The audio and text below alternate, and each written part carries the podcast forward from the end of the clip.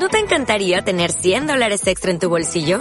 Haz que un experto bilingüe de TurboTax declare tus impuestos para el 31 de marzo y obtén 100 dólares de vuelta al instante.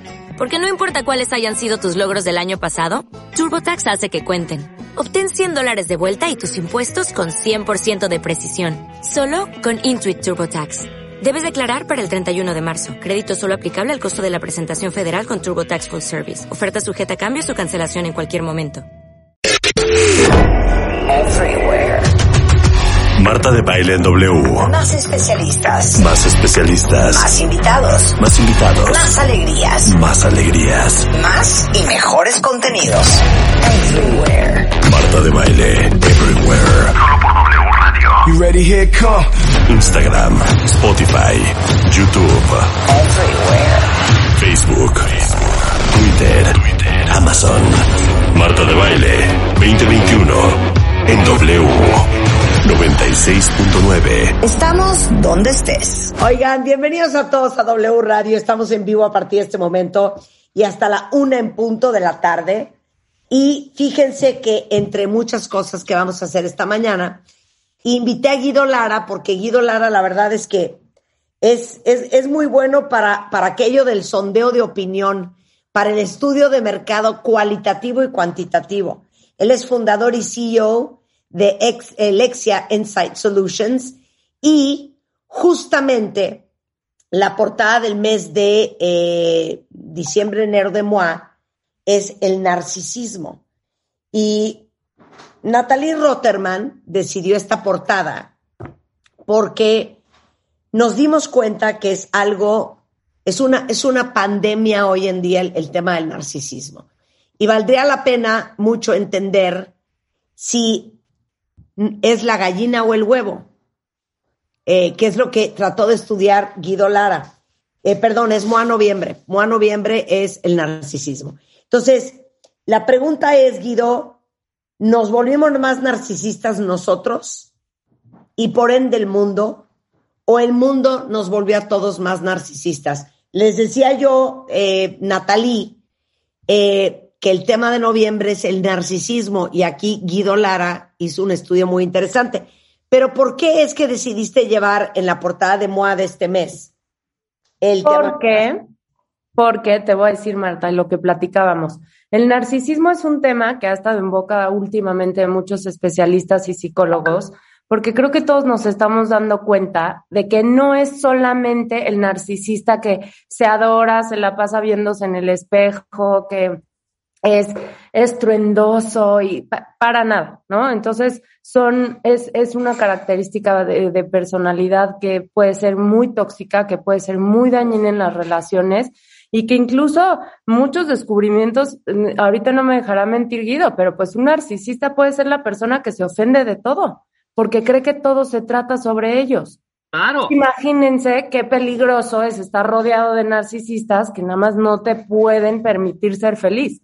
Claro. No son lo que creemos. Entonces, súper interesante y nos fascinó el tema para, para pues echarnos un clavado más profundo y darles una guía infalible a nuestros lectores de cómo navegarlos, de, de, de cómo distinguirlos, de cómo saber si ellos mismos son, de cómo trabajar el suyo, etcétera. Entonces, está increíble la edición y ahorita, ahorita Guido seguro nos va a dar muchos descubrimientos interesantísimos también. No, y lo más, lo más, lo más increíble es que, bueno, hemos hablado, y también le comentaba yo a Guido antes de entrar al programa, todos tenemos nuestro gradito narcisista, 100%. nuestro gradito cómodo 100%, narcisista, el que 100%. cae bien, el que resbala bien, etcétera, etcétera. Una cosa es eso y a otra ya meternos a dimensiones mucho más profundas y más horroríficas, Natalie, como lo dijiste, en Ajá. donde ya es insostenible una relación con un narcisista y que ahorita yo tengo un, un ejemplo cercano en donde ya terminó eso en divorcio y en donde no se ¡Órala! acepta, donde, ¡Órala! donde no se acepta, donde no se acepta realmente que el caballero tiene un, pero un grado enorme, enorme y ya bastante peligroso de narcisismo, ¿no? Pero queremos ejemplos, queremos Pues ejemplos. este tipo de cosas de primero de, de, de, de saberse muy seguro, muy encantador, muy conquistador, muy violento y en sus etapas de violencia no se da cuenta, no se da cuenta de lo que lastima a su familia, a sus hijos, a su esposa, a sus papás, y se la pasa pidiendo, ofreciendo disculpas, pero ofreciendo de esas disculpas de por aquello de lo que yo te haya hecho, ¿sabes? Claro. ¿Sabes? Oye, Por si acaso. hice al- por claro, si acaso, hice hice algo algo, que que, te molestó. Ajá, Claro. exactamente, ¿no? Entonces, de verdad, ya terminó en divorcio esa cosa. Ya hay restricciones también de visitas y todo este rollo, porque su grado narcisista es súper enfermo ya, in- insostenible e intolerante, ¿no? Es lo que digo, pero es lo que digo, los tipos de narcisistas, a mí yo, yo, yo encontré dos favoritos. Este, el encubierto, que es el que les digo que se toma todo personal porque todo se trata sobre ellos. Entonces tienes que andarte con pinzas, todo tiene que ser delicadito, no lo vayas a excluir de una fiesta, si pones los nombres en una lista no vaya a ser el último, un desgaste total. Y el otro que me fascina es el narcisista negligente. Y es un narcisista que ni siquiera es grosero, no es nada, pero pues entra a un lugar con su pareja igual es, no me importa qué hayas hecho hoy, no me importa cómo estuvo tu día. Claro, todo Este, gira yo- alrededor nada nada, es negligente, o sea, no puede voltear a ver al otro. Claro. Entonces, sí, sí estuvo muy, muy interesante. Nos podríamos quedar aquí. ¿Cuántas horas nos van a dar para esta, Muy para bueno, este ser el- Creo que tenemos cinco programas seguidos. Exacto. Y nada ver, más hacer un apunte, es MOA noviembre. a noviembre, sí, Mua, sí, 100%. A ver, Guido, ¿qué encontraste? Ya estamos en clase con el doctor Guido Lara. Muy bien, muy bien. A Mira, ver, lo Me que, fascina. Lo, lo que encontramos y es, es, es clave, y lo decías, que eh, si el huevo o la gallina, y lo que encontramos son 10 tendencias sociales que favorecen el narcisismo. Sí estamos viviendo en una sociedad que empuja, promueve y ayuda a que esta conducta que, como muy bien decía Natalie y Rebeca, son, son, es, negativa y es tóxica cuando se lleva a un extremo. De hecho, eh, la Asociación de Psiquiatría en, en Estados Unidos la considera una, una patología en sí misma. ¿Cuándo, ¿Cuándo es patológica? Cuando se rompen las conexiones con el exterior, cuando se pierde la empatía, cuando todo gira en torno tuyo y no te importan los demás y tan no te importan que, como decía Natalie, los desprecias y los haces menos. Y eso eh, a la gente que se engancha con un narcisista, pues le hace mucho daño porque le está afectando sistemáticamente su autoestima, ¿no? Entonces, sí, ese, ese, ese tener autoestima, el tener un amor eh, por sí mismo, eso no está mal. Lo- y es bueno y es necesario para plantearte en la vida y caminar. Lo que está da- es dañino es que solo te importes tú, que te enamores de tu imagen en el espejo, como es el mito de Narciso, que fue el que dio origen a esta idea que luego Freud en 1910 la, la acuñó para, para ver este tema de la relación con uno mismo y no con los demás, porque se tiene relación con los demás, su- suelen ser personajes que cuando quieren encantar son encantadores, son persuasivos, son realmente eh, eh, muy atractivos, pero lo único que están queriendo es manipular y eh, usarte para seguir adelante en sus, en sus deseos, ¿no? Entonces, esto es lo que encontramos de 10 tendencias sociales. Lo primero es eh, la imagen.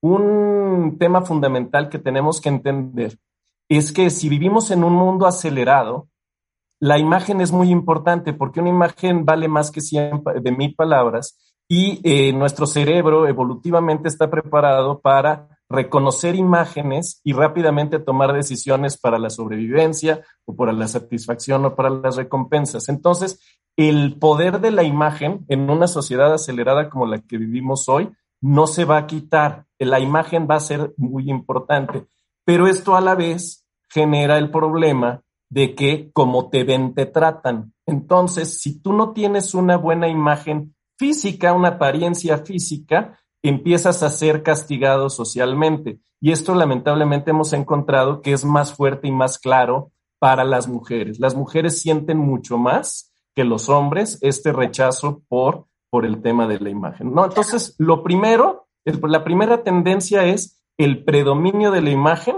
sobre el fondo. Vivimos una sociedad tan acelerada que no nos permite conocernos a fondo. Entonces, eso que el narcisismo tiene que ver con, la, con imágenes de uno mismo, hace que eh, sea tan importante el narcisismo. No sé si quisieran comentar algo antes de pasar a la No, no, sí, porque les voy a decir una cosa. Yo no sé si ustedes lo han pensado y lo siento tantísimo por todos mis cuentavientes que son muy, muy jóvenes. Pero creo que los que somos un poco más mayores, yo creo que de lo que más me trauma a mí, y, y se los digo así con el corazón en la mano, es a lo que están expuestas las nuevas generaciones. Y me refiero a tener la posibilidad todos los días, todo el día, a todas horas, de ver tu nivel de popularidad y de ver la vida de tus pares. ¿A qué me refiero? Creo que todos los que tuvimos una adolescencia difícil, porque no sentías que encajabas en el molde, porque no tenías el estereotipo de belleza que era reconocido por la sociedad, eh, o, que a lo mejor no tenías el, el, nivel socioeconómico o los lujos que tenían tus pares, la verdad es que el único espejeo que tenías, pues era una fiesta, tu colegio, el salón de clases, tu eh, grupito, tu grupito, sí. si te sacaban o no te sacaban a bailar, punto y se acabó. Y así, para muchos la adolescencia fue suficientemente complicada. Ahora imagínense el día de hoy que los adolescentes tienen unos referentes que están en TikTok, pero están en Instagram, pero están en Facebook, eh, ven las vacaciones de los otros, lo que tienen los otros, cómo se ven los otros, eh, el nivel de popularidad de los otros, la vida de los otros. Es una presión espantosa. Y simultáneamente esa presión, constantemente estás checando, y creo que de ahí empieza como el narcisismo viene mucho también de las redes sociales, cómo figuras, qué tanto gustas, cómo te ves, cuántos likes te dieron, qué te comentaron, eh, si jalaste o no jalaste, si gustaste o no gustaste. Todo el santo maldito día.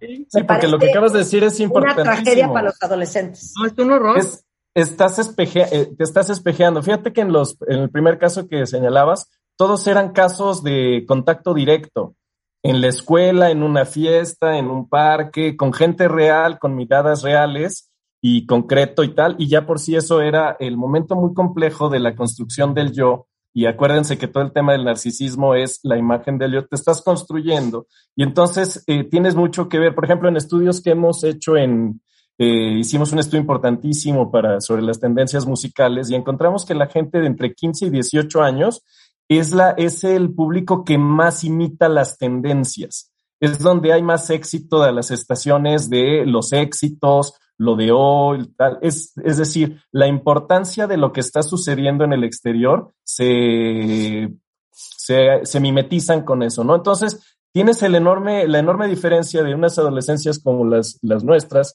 que no teníamos esos múltiples espejos rodeándote todo el tiempo.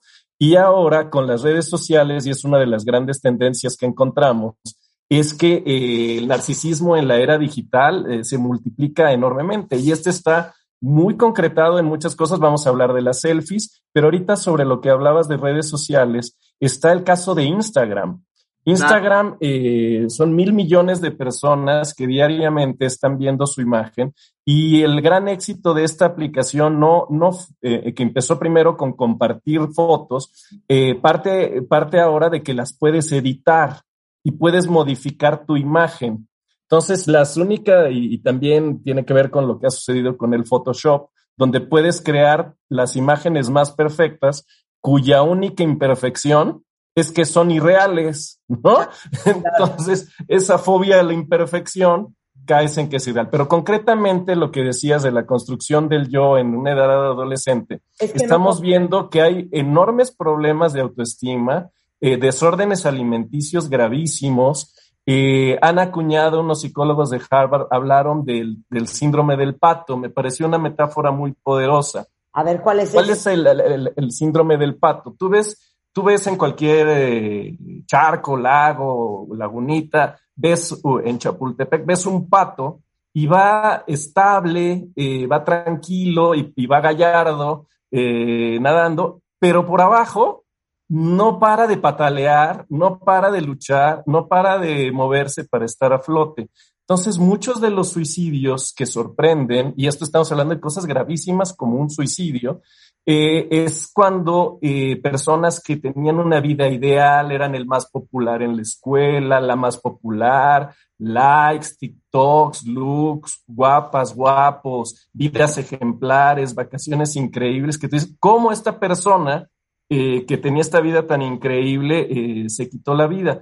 Porque es una vida ficticia es una vida que se da con ganas de proyectar una imagen y no es algo que se esté, que se esté viviendo. Entonces, por ejemplo, recientemente en unas, eh, acá en Washington, eh, yo vivo en Washington y vengo a México, pero en Washington hubo una discusión importantísima sobre Facebook e Instagram porque eh, personas de dentro, ex empleados, empezaron a denunciar que los directivos de Facebook y de Instagram, que es la misma compañía, estaban totalmente conscientes de que estaban provocando enormes y gravísimos eh, efectos en las, sobre todo en las mujeres, sobre todo en las niñas, en las adolescentes, y no hacían nada para ello, no modificaban el algoritmo y lo dejaban correr. Entonces, si es un problema grave el hecho de que estemos esclavizándonos a una imagen y proyectando eh, pues vidas que no son reales y vidas que son imposibles de alcanzar y que le meten una tensión emocional tremenda y muy dolorosa a todos, ¿no? Digo una cosa ¿ah? para todos los que son papás que nos están escuchando. Aplausos para todos los adolescentes de esta generación.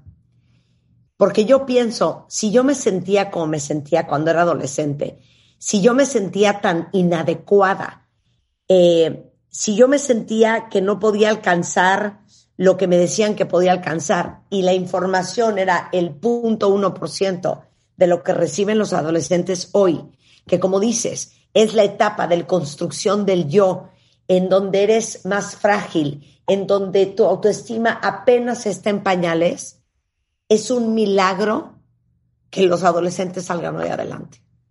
Claro, antes te decían dos, cuatro ojos. Ahora te lo dicen a nivel, ahora te lo dicen Claro. a nivel nacional, Claro, ahora te lo dicen a nivel mundial. mundial. 100%, 100%, 100%. Ok, entonces, el primero tiene que ver con eh, la forma mata el fondo, ¿no? Y la forma mata el fondo. Y este otro, me estoy yendo en desorden porque como va saliendo la conversación, y esto que hablas de Rebeca del body shaming, ¿no? Sí. En, eh, que, que, que eres criticado por tu, por tu físico, por cualquier eh, característica de tu físico, tu estatura, tu peso, tu mirada, tus eh, lentes, lo que fuere. En Estados Unidos hay datos de que el 94% de las personas han recibido comentarios negativos sobre su imagen, ¿no? Entonces se necesita tener yo más sólidos, más estructurados, pues, para no ser afectados por esto. Hay también un, Perdóname que te interrumpa porque, sí, porque entra al caso. Eh, hicimos la portada de MOA en septiembre, Marta y yo, ¿no? Entonces, una serie de halagos, obviamente, para Marta, para mí también en su, en gran medida, que apreciamos muchísimo. Y venían, venían, venían bien bonitos todos los, los comentarios, desde vestida para matar, mi Rebe, otra te ves espectacular, otra Rebeca súper guapa, hasta que nos topamos con esta joya. Escucha. Rebe, sencilla pero elegante, pobre pero distinguida. Te ves muy guapa, en tus manos hay sencillez, demasiada, creo yo. ¿no? alguien frágil, alguien Es frágil, que se avienta de un puente, güey. y eso es lo lindo, ese todavía está en los neutros. sí, eso estuvo Ya, ya, leve. Los paint tweets nos podemos meter desde ancianas, eh, este, viejas, ridículas, lárguense de este país, muéranse. O sea, imagínate a un chavito de 12, 13, 14 años. Claro. No, y, déjalo llevo, déjalo llevo porque estamos pensando mucho en los adolescentes y tal, pero ya se está viendo que este fenómeno está impactando a los, a todos, ¿eh? Ya no es exclusivo de los adolescentes. eh, uno de cada cinco personas este, sube fotos, las cambia, las filtra, no importa, no importa su edad. Y otra de las tendencias que encontramos, y la vinculo porque hablaste ahora de los viejos y tal, es que tenemos una sociedad que castiga la vejez.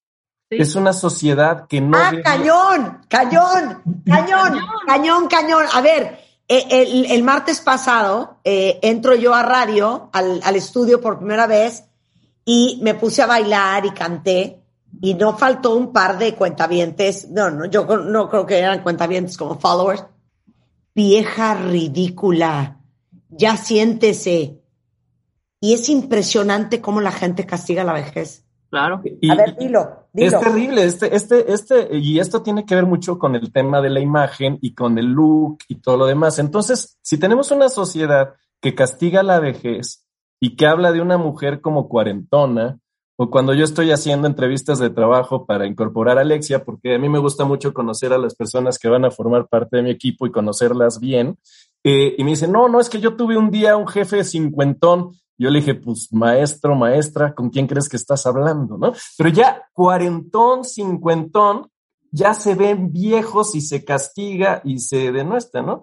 Ya que importa, imagínate las personas 60, 70, 80, inclusive se habla de la cuarta edad. Entonces hay una fobia a envejecer. ¿Y qué pasa en este narcisismo digital? Pues a quitarte las arrugas, a verte joven y a no dejar que el paso del tiempo marque y que sea algo negativo. Entonces, ese narcisismo digital también está afectado por dos tendencias, que es, eh, así como hay, eh, pues, podemos hablar de clasismo, de sexismo, de una serie de ismos, no hay ningún, en, nuestra, en nuestro idioma español, castellano, no tenemos nada para lo que en Estados Unidos se habla del ageism, ¿no? Que es esa, esa discriminación a los viejos. Nosotros en nuestra sociedad ni siquiera tenemos una palabra para combatir esta tendencia a eh, eh, defender el valor que tiene la acumulación de los años. Y eso en las imágenes, eso en, en todo el look y en, en Instagram, en, las, en los selfies, se castiga enormemente, ¿no? Esa es otra de las tendencias que vimos, ¿no? El, el no respeto al paso del tiempo, no sé cómo ven. Y les digo una cosa, esto también es a manera, esta conversación es también educativa para que en su vida vuelvan a escribirle a alguien algo que haga alusión a su edad. Claro. ¿No? Claro. Ok. esto se le llama el, síndrome de Dorian Gray, ¿no? Es esa, esa figura donde alguien hace un pacto con el diablo ¿no? Dorian Gray hace un pacto con el diablo y en un lugar tiene esa, esa pintura donde se van acumulando los años y él va, va este, siendo siempre joven, pero a cambio de qué? De vender su alma, ¿no? Entonces aquí eh, lo que tenemos que tener mucho cuidado con estas tendencias que favorecen el narcisismo es que no nos enamoremos de las imágenes, sino que nos enamoremos de las realidades, de las sustancias, del alma, de las personas, de la gente, y eh, como subrayaba Natalie, toda la patología está en desconexión emocional con los demás, ¿no?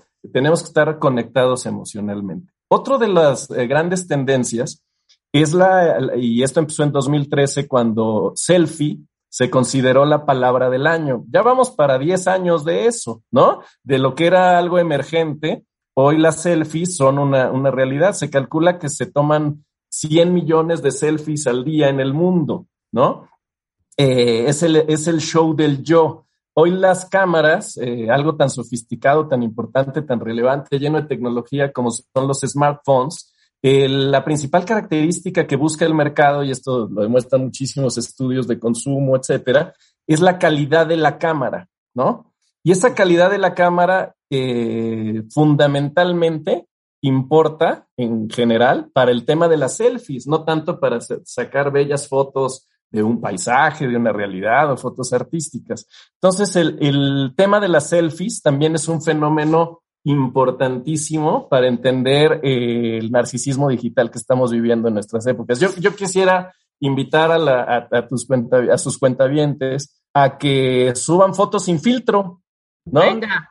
Un yo sin filtro. Sí. yo, sin filtro, y aviéntense sus fotos, árale, las vamos a ver. Puedo subir una foto sin filtro, pero como a las 5 de la tarde que ya me desinflamé.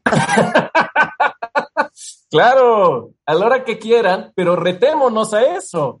Retémonos a, a la, a la complejidad. Oye, de- O como de repente me ponen cosas como, eh, subo una foto, lo que sea, y me ponen cosas como, no, ahora sí, ya dio el rucazo. Y yo, oigan, No es que tengo mames. 54 años, no tengo 22. Como, Claro. como querían que tuviera el cuello o, o, o, o, o la cara o las cejas si no traigo botox y no traigo relleno y no traigo absolutamente nada. Ah, no, si me hubiera echado la, la palería entera, otro gallo cantaría. Pero pues, ¿cómo no quieren que tenga rayas en la frente? Alguien que no trae botox y que tiene 54 años. Pues como diría Natalie, como arrachera, eso es lo normal. No, no, y, y- y la agresión, ¿no? El rucazo, nuevamente lo que platicábamos, ¿no? La fobia a Claro. envejecer, el, el, el síndrome de Dorian Gray, que, que afecta mucho a nuestra sociedad, porque algo que tenemos que entender es que todos somos viejos in the making, ¿no? Todos vamos Claro. para allá. No hay nadie que no sea viejo que, eh, en, en potencia. Claro, Entonces, como estamos- dice el dicho, como me ves, te verás. Como me ves, te verás totalmente. Exacto, exacto. Claro. Ok, una pausa, regresamos. Otras 10 tendencias sociales que favorecen el narcisismo con Guido Lara, fundador y CEO de Lexia Insight Solutions. No se vaya. Suscríbete a Marta de Baile en YouTube. No te pierdas los de Baile Minutos, de Baile Talks y conoce más de Marta de Baile y nuestros especialistas. Marta de Baile, Everywhere. everywhere. Estamos de regreso en W Radio. Si quieren entender mejor el narcisismo, échense un clavado en Revista MOA del mes de noviembre porque ese es el tema central. Sobre todo para reconocer el, el propio, pero también para reconocer el ajeno y aprender a cómo se maneja el de uno, pero también el de los demás. Y estamos en una conversación súper interesante con Guido Lara, fundador y CEO de Lexia Insight Solutions, que es una compañía que se dedica a estudios de mercado cualitativos y cuantitativos, hablando justamente de si la sociedad nos volvió gente más narcisista. Y hablamos ya de la forma que mata el fondo, la explosión de las selfies y el show del yo, eh, las selfies como mm, eh, efecto secundario. ¿En dónde nos quedamos, eh, Guido? Mira, algo, algo lo puse ahí como una fase de humor negro, pero 379 personas han muerto tomándose una selfie, ¿no? Esas de que se toman una selfie y quieren impactar porque están en un risco, en un monte, en un lugar y, y- y caen y, Ráscatelas. y mueren, ¿no? Oye, Eso- pero espérate, paréntesis. Qué bonito que están posteando fotos suyos, suyas, sin filtro. Yo voy a poner una foto ahorita que me acabo de tomar. Tómese en consideración que son 10.40 de la mañana, pero ahí va. Voy a postear una foto sin filtro. Y qué bonitas todas, hombres y mujeres que están posteando sus fotos sin filtro. A ver, entonces sí, así. Eh, Fíjate qué interesante, están increíbles las fotos, ¿eh? están, eh, y, y están increíbles por eso, en gran medida, por, porque son sin filtro y porque son reales y porque son netas. Y estamos viviendo en este mundo tan artificializado y tan preparado y tan preproducido. Entonces, una de las enormes paradojas de esta tendencia al narcisismo que son las selfies es que no son para consumo. Antes era espejito, espejito, quién es la más bonita, el caso Blancanieves, caso de los políticos que hablaremos más adelante. Pero aquí una de las paradojas que parte de entender a la sociedad es entender sus contradicciones, es que se toma uno una selfie, pero se comparte, ¿no? Todas las estadísticas internacionales te dicen que siete de cada diez personas eh, sus selfies las comparten. Entonces es ese tema. Y eso de alguna manera puede ser una señal positiva porque el lado tóxico del narcisismo es el romper eh, los lazos emocionales con los demás, es, hacerlos menos. Eh, ahorita Natalia hablaba de distintos tipos de narcisismos. Hay el narcisismo grandioso y hay el narcisismo inseguro, que esos también son. Los narcisistas inseguros son esos que no toleran que no los pongas en el mismo espacio, en un presidium, en la lista, en que te refieras y que estamos viendo notablemente, por ejemplo, en líderes políticos. Eh, si ustedes piensan en Donald Trump o inclusive en nuestro presidente López Obrador, no toleran la crítica. Uno de los temas fundamentales del, del narcisista es el, es el no tolerar que su imagen sea dañada y que se ponga entre, entre peligro. Entonces, preguntémonos a nosotros mismos si no aceptamos retroalimentación, si somos impermeables al punto de vista de los demás, quiere decir que no nos estamos abriendo a los otros y puede haber una tendencia eh, hacia el narcisismo. Desde luego aquí no estamos haciendo psicología clínica ni nada, pero es una señal de que ese, esa tendencia a enamorarte de ti mismo te está desconectando de los demás. Y eso es malo para ti, pero sobre todo es malo para los que te rodean. Las personas, ahorita Rebeca contaba muy atinadamente un caso concreto de una relación de conocidos, amigos, quien fuere, que eh, pues destruye, ¿no? El narcisista es profundamente destructor, no sé cómo lo ven.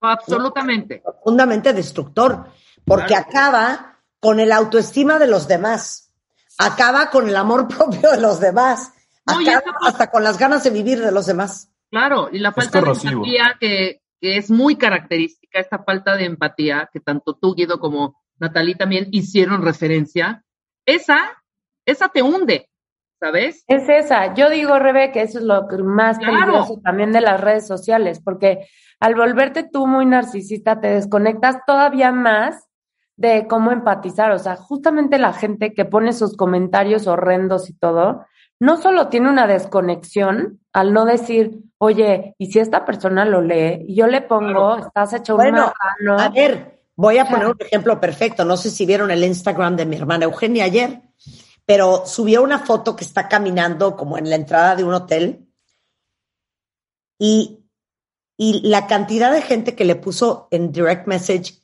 güey, ¿por qué caminas así, Eugenia? Eugenia, ¿por qué caminas como pato? Eugenia, qué rara tu forma de caminar. Hasta que se volteó y contestó, ¿saben por qué camino así?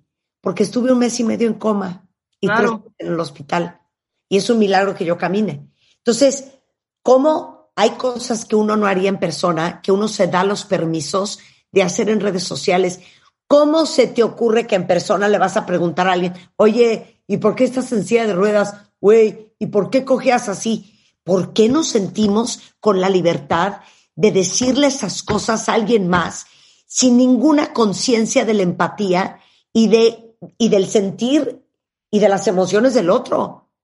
Sí, es una, es una barbaridad de pronto la gente, ¿eh? perdóname, algunos, no todos, ¿sabes? Pero ese grupito nada empático, que lo único que quiere es agredir, y ser violento para llamar de alguna manera la atención, porque eso también tiene algún signo de, narcisista, ¿eh? Totalmente. Y, hacer menos, ¿no? Los estudios que, hemos hecho en Lexia sobre, la, sobre nuestra realidad y la sociedad mexicana es, es eh, la única forma de yo sobresalir es hacer menos al otro, ¿no? Entonces, eh, muchas de las aspiraciones. Hacerte el cagadito es mucho más, mucho más eh, divertido y, eres como el lidercillo, ¿sabes? El que bulea que el que no. Claro, es lo que yo iba a decir. Yo creo que los bullies, cuando éramos chicos, cuando ibas en la escuela, los bullies, la gente que, que bulea y todo es porque no conecta con los demás. O sea, es a lo que voy con los narcisistas. Un narcisista puede ser de lo más cruel, de lo más manipulador, de lo más grosero, de lo más insensible, porque no conectan con los demás. Entonces, si todos somos una bola de narcisos, que todo el mundo queremos que nos vean, todo el mundo queremos lucir increíble, vernos perfectos en nuestras selfies, todo esto y tal, también te sientes con todo el derecho de opinar sobre los demás, de maltratarlos, de decirles. A ver, es muy fácil. Mis redes sociales es como mi casa. A mí me, a mí me comentan una perrada, una cosa mala onda, una cosa con mala leche, automáticamente sépanse que los voy a bloquear, porque saben que en mi casa a mí no me gusta que me insulten. Entonces, si ustedes son ese tipo de personas, no pueden ser parte de mi casa. Punto. Yo sí les meto unas refrescadas, ¿verdad? y luego no se aguantan y andan chillando también, ¿sabes? No aguanta nada, ¿no? Continúa, Guido, porque nosotros, mira, nos, nos prendiste una mecha todas. Sí, algo, algo, algo, algo que es eh, otra de las discriminaciones en nuestra sociedad. Ahorita hemos hablado de, del body shaming y tal, pero también es la, eh, en Estados Unidos se habla de la uglification. Es eh, castigar la, lo que bajo patrones hegemónicos de belleza es, es la, la fealdad. ¿No? Exacto. Que si tienes una nariz de tal, de chile relleno, que si tienes una panza no sé qué, que si la lonja, que el look, eh, el color de tu piel, tu pelo, tus bien, etcétera. Entonces, el hacer eh, una cosa, un objeto a una persona que por su look no encaja eh, en los patrones de belleza convencionales y que muy probablemente hay en ocasiones que son, eh, no encaja nada, ¿no? Es eh, totalmente fuera, pero entonces el castigo social y la, el debilitamiento de la autoestima y el daño que estábamos haciendo a una convivencia, como bien dices tú, Marta, en una casa que es una casa común, la sociedad es nuestra casa y que te maltraten así es terrible. Entonces, esta tendencia a la imagen, al predominio de la imagen sobre el fondo, también tiene esta teoría del, del uglification. Ahora, hay de países a países, Guido. No sé si estamos en la misma línea y hay de países un poco más, no puedo, no sé si sea cultural o qué. Voy a poner un ejemplo. No tiene nada que ver con política, sino con personas. No tiene que ver con malos o buenos gobiernos. Ayer la primera dama de Estados Unidos, la, no, no sé si ayer o antier, no sé, puso en la Casa Blanca el árbol navideño. ¿no? Entonces, empecé a leer los comentarios y te puedo asegurar, y si quieren métanse cuentavientes, que creo que más del 80 o 90% eran comentarios muy buenos de lo bonito que estaba puesto el, el- el árbol, ¿no? Qué bonito, nos da esperanza, porque tenía unas doves ahí, este, de- en- en- entre, los, entre las ramas, etcétera, etcétera, y la gente se clavó mucho con, con el rollo de la esperanza y el árbol encendido y todo. Yo no quiero saber si aquí en Palacio Nacional se pusiera ese un árbol de Navidad. Estoy hablando de personas, no estoy hablando sino- Estoy totalmente de acuerdo. aquí hubiera sido un desmadre de qué horror, pónganse a trabajar en vez de estar poniendo árboles, nos hubiesen dado el dinero, ¿no sabes? Ese tipo de comentarios que son bastante, bastante, aparte son, No, son estarían de queremos ar- queremos frijoles y no árboles. Claro, Exacto. En vez de estar gastando dinero, en vez de estar gastando dinero en esferitas, compongan el periférico. O sea, Sí. ¿qué dices? ¿Qué es esta qué horror. ¿Es cultural, Guido? No, es, es- esto que tema eh, que acaban de tocar es profundamente complejo, es, es, es más grande que nuestro tema que estamos hablando hoy y es, eh, es cómo se construye un, un humor social y, y narrativas, ¿no? Entonces, ¿qué ha pasado en nuestro país? En nuestro país, que es un país desigual, que es un país injusto, que es un país donde grandes mayorías no han tenido acceso a, a- a los frutos de, de la- del- del crecimiento económico, etcétera, etcétera, pues hay un enorme resentimiento social. Y ese resentimiento social es lamentablemente canalizado, catapultado y usado por eh, políticos que le sacan raja a esas, a esas realidades. Entonces, Cien- a ver, pero lamentable- 100% de acuerdo contigo, pero perdón. Si alguien tiene resentimiento social, son los negros en Estados Unidos. Totalmente. Sí. Y que la han pasado muy mal. Y yo no los vi insultando el árbol de Navidad de la casa. No, no, yo, yo, yo creo que no, sí, la verdad, la verdad de Estados Unidos es un, es un mal, es un mal referente, lamentablemente, porque está pasando un poco lo mismo. Sí se está partiendo en dos, sí está, si ustedes siguen de cerca todo lo que se genera en Fox News y en el ecosistema republicano, eh, yo invitaría a Rebeca que le eche un lente lo que han de haber dicho todos estos sobre el arbolito de, eh, de Kamala Ah, Harris. no, pero ¿por qué? Porque es un tema de republicanos Exacto, exacto. Ahorita Sí, estoy pero es, hablando, pero es un tema de, de, de- de dos países enfrentados y se Sí. tiran a matar duro. Sí, absolutamente, absolutamente. Aquí a lo que voy es que en una red social como Facebook, ¿no? Que es, aparte, que- aparte podemos distinguir, y lo sabes muy bien, en también los canales digitales y su lenguaje, el lenguaje de cada uno, ¿no? Facebook es, puta, es rudo, rudo, rudo, de verdad. Y Sí, pero también el algoritmo te filtra, eh, por ejemplo, segu- estoy seguro que porque tú eres positiva, eres Sí, constructiva, no y- eran más de 10 mil comentarios, por favor, hombre. pe- pero, pero, te fil- pero los que viste eran los que tienen más que ver contigo. Si tú fueras una persona mala leche, encolerizada y este y criticona de Kamala Harris, te hubieran salido los otros, ¿no? Es, un tema complejo. Me han salido. Entiendo esa parte, me han salido. A lo que voy es que sean a los algoritmos o lo que sea, siempre se filtran y de verdad puedes ver una tendencia como más negativa en ciertos lugares que en otros, ¿no? No, sí, sí es, por ejemplo, siguiendo con lo que decías, Marta, de Estados Unidos y el tema de los negros y tal.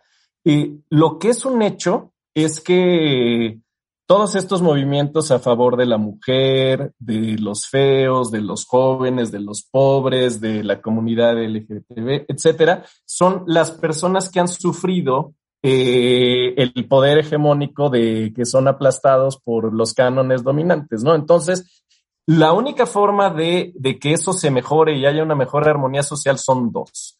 Uno, que quienes eh, pues, tenemos algunas cosas que podemos ayudar a no reproducir esos esquemas lo hagamos y que las personas que están sufriendo esa discriminación o maltrato pues se, se, se defiendan, ¿no? Entonces eso hace países eh, más, eh, es, es, un lugar común, pero es, es útil, es bueno ver el caso de como los países nórdicos, ¿no? Que son sociedades mucho más igualitarias, donde vas a encontrar mucho menos discriminación sobre tu preferencia sexual, tu religión, tu apariencia física, tu origen étnico, tu nivel socioeconómico.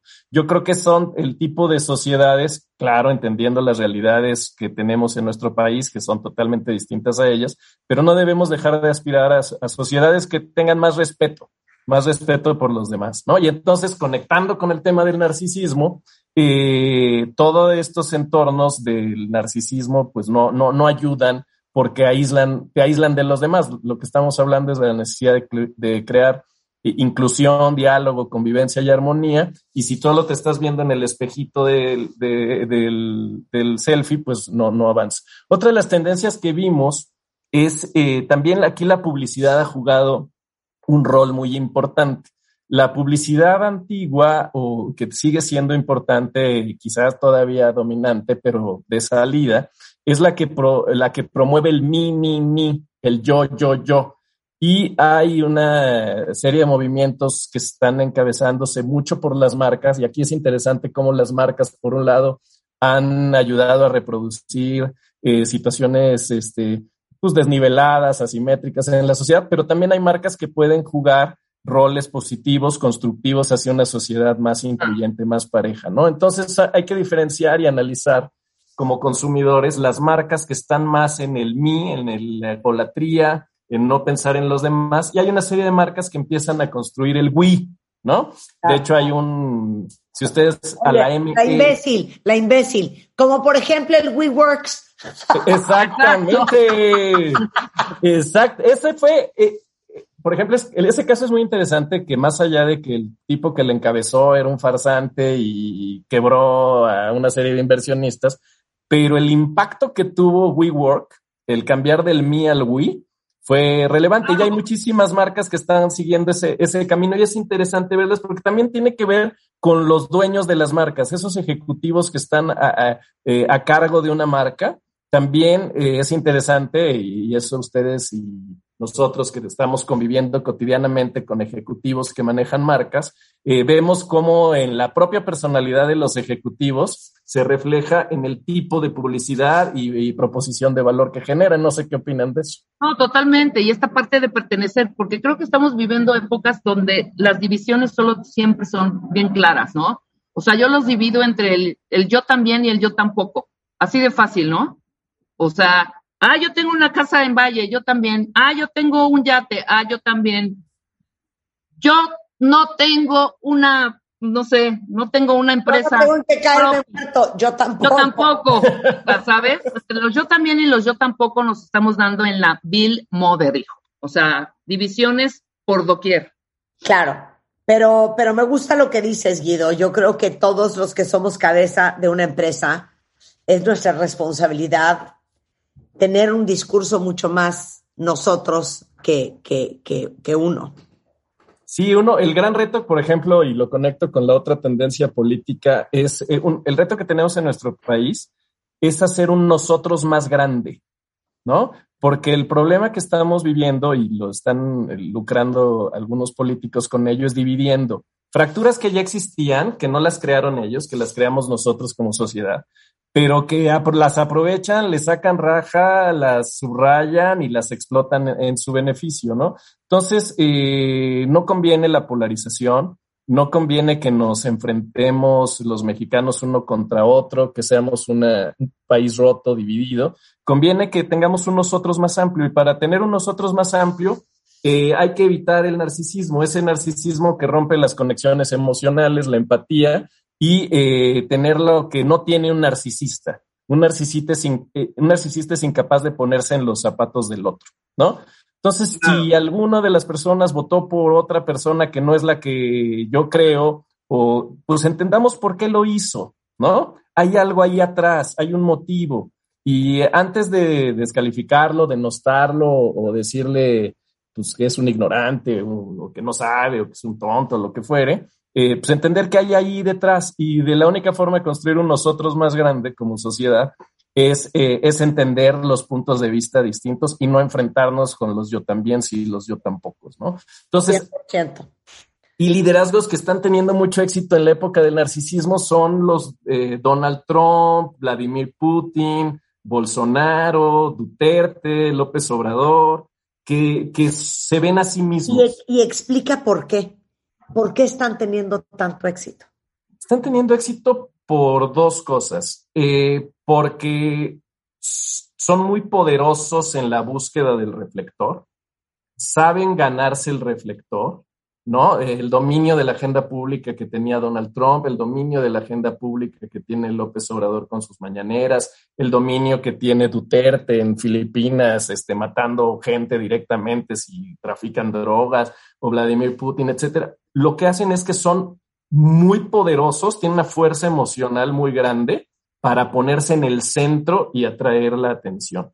Y otro es que saben manejar eh, los odios, los resentimientos de las personas. Entonces, en una sociedad, un, en un mundo enfermo, donde hay muchas desigualdades y donde la democracia, la economía no ha logrado incluir a las grandes mayorías y tiene muchos segmentos de la población olvidados y mal atendidos, entonces te pongo el caso de Donald Trump. Donald Trump se eh, conectó perfectamente con una minoría blanca que está en vías de ser eh, menos poderosa de lo que fue.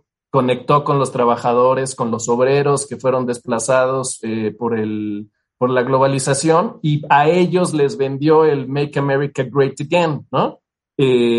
nuestro presidente está hablando de que los de antes se robaban todo y ahora hay que repartirle el dinero a la gente. Y con ese solo mensaje, eh, atrae la atención al margen de que pues la evaluación de su gobierno pues a todas luces eh, tiene muchas áreas de oportunidad, ¿no? Entonces, ¿por qué?